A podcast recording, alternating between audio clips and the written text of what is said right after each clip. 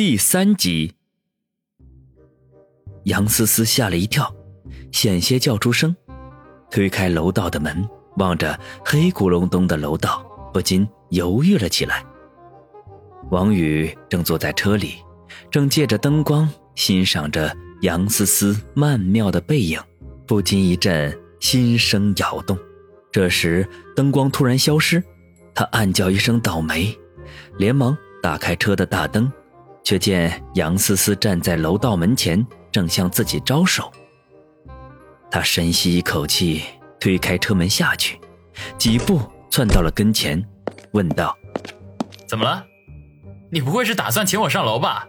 跟你说，我可是个正人君子。”杨思思听他胡说八道，气得一跺脚，着急地说：“里面太黑了，我我害怕。”王宇心中一阵大喜。笑嘻嘻的道：“那我送你上去吧。”杨思思似乎从王宇的语气里听到一丝不怀好意的感觉，不过再看看那漆黑的楼道，就咬咬牙说：“那好，不过你不能进我家。我告诉你，我好几个姐妹一起住，这个时间她们可都在。”哼，你放心好了。王宇干笑两声。当下，两人便走进了楼道。可能是建筑商为了节省空间，这楼道造的是异常狭窄，两人并肩都显得拥挤。喂，你能在前面走吗？杨思思犹豫了一下，说：“没问题。”王宇满不在乎，于是两人一前一后，一级一级的向上走。楼道里静悄悄的。两人的呼吸声清晰可闻。过了一会儿，走到后面的杨思思竟然加快了脚步，几乎都要贴到了王宇的身上，胸部不时的在王宇的胳膊上蹭一下，弹性惊人，逗得他心里痒痒的。王宇也不说话，默默的享受着这种奇妙的感觉，心里难免在想：不知道抓在手里。会是什么样的感觉？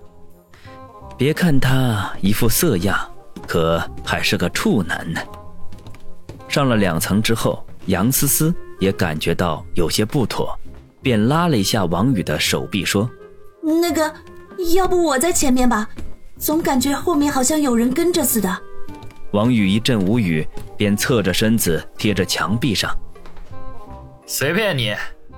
杨思思嗯了一声。从王宇身前经过，走到了前面。你家到底住第几层啊？楼道里一点亮光都没有，挺压抑的。尤其前面还走着一个半裸的大美女。王宇有些坚持不住的问道：“第八层。”杨思思喘息着说道：“还好不是十八层。”王宇调侃说道。没想到他的话还没说完，前面的杨思思竟然惊呼一声，然后一个软绵绵的身子就摔进了王宇的怀里。幸好王宇练过，双脚一错，硬是没被撞倒。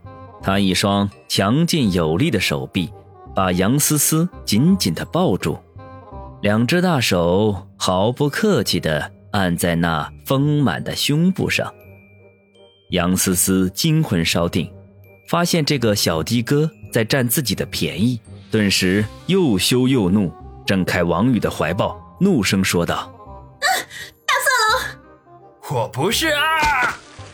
王宇赶紧狡辩，却因为杨思思的挣扎，脚下不稳，直接从楼梯上掉了下来。杨思思也没有好到哪里，失去了王宇的依托，同样低呼一声，两人重重的。摔在了楼梯拐角的缓台上面，杨思思趴在了王宇的身上，那对三十四 D 的丰满压得王宇险些背过气去。这谁呀？这时候楼道里几家的房门突然开了，与此同时，更加诡异的是，小区竟然瞬间恢复了电力，楼道里灯火通明。几个邻居从房门里探出头来，一脸惊诧的看着两人。啊，我们不是。面对一脸惊诧的邻居，杨思思无力地解释道。可是谁也没有听进去，都是愣愣地盯着他。尤其几个男性邻居更是忍不住盯着他身上猛看，眼睛都快喷出火来了。哎，现在的年轻人可真开放。一对老夫妻摇着头说：“砰的一声，把房门关了。”你这个老东西往哪里看呢？没见过咋的？看老娘不把你狗眼挖出来！另外一对中年夫妻吵闹着也关了门，还有几个妇女鄙夷的白了杨思思一眼，大力的把门关上了。只有一个戴着黑框眼镜的高中生。呆呆地站在门前，死死盯着杨思思的胸部，口水几乎淌到了地上。杨思思感到一阵欲哭无泪，再看看被他压在身下的那一脸幸福的小的哥，正用同样无辜又色眯眯的眼睛看着他。你这个色狼！杨思思又惊又慌，恶意的向下一压，然后便飞快的起身。腾腾的跑上楼去，丝毫没有注意到已经春光大露了。王宇感觉自己的某处好像要被压断了一般，惨叫的喊道：“喂，你还没给车钱呢！”暴雨下了整整一夜，晨曦初晓的时候，天边终于见到了一抹晴。经过暴雨的洗礼，整个春城焕然一新，充满了勃勃生机。王宇习惯性的在六点钟起床，不管前一晚睡得有多晚，他都是如此。伸了一个懒腰，看着窗外渐渐晴朗的天空，不禁长长的吐口气：“真是雨过天晴呐！”想起昨晚的经历。恍然如梦啊！他的嘴角不禁微微掀起，露出一抹微笑来，喃喃自语道：“这样的事情真是百年不遇啊！嗯，身材是真的没得说。”小雨，起来把早饭吃了再出车，我和你爸上工去了。卧室外，妈妈陈兰芳有些苍老的声音响起：“我知道了，妈。”王宇应了一声，赶紧起床，被褥折叠整齐，出去洗脸刷牙，吃早饭，在十五分钟之内全部搞定。这是在部队养成的习惯，退伍之后也没有改变。当他在镜子前梳理自己头发的时候，正好六点过一刻。王宇，你一定会实现你的人生终极目标：美女、财富，让亲人过上富裕幸福的生活。王宇对着镜子发了一通宏远大志之后，就抓起床头桌上的车钥匙，又开始一天辛苦又枯燥的生活。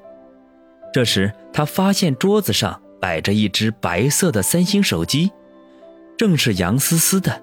昨晚最后还是落在了他的车里。看了一眼手机，他的脑海里不禁浮现出杨思思的那傲人的身材。和娇美的容颜来，摇摇头自语道：“昨天真是个奇迹啊！这样的白领丽人可遇不可求啊！王宇，你一定要把握住。”他一面自言自语，一面把手机装到衣兜，合计着也许杨大美女会打电话过来拿回手机。在春城，出租车遍地都是，司机师傅的收入并不高。可以勉强维持生计，可是想要买车买房，半辈子不吃不喝，或许还有希望。王宇心里有一万个不甘，他其实哪样都不差，可就是运气不好，没有家庭背景，军校考不上，退伍没工作，想要出人头地呀，比登天都难。但是他从来都没有放弃过对美好生活的向往，并为之努力。可惜的是，春城虽大，却没有他能施展拳脚的地方。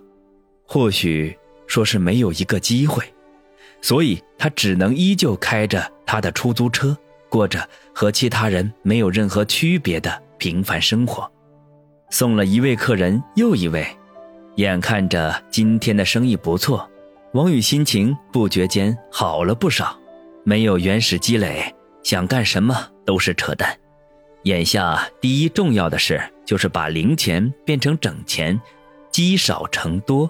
嗯，照这样的情况下去，不出三年，我就能赚够十万块，应该可以做点小买卖了。到时候把车子往外一租，两面赚钱。王宇正计划着未来，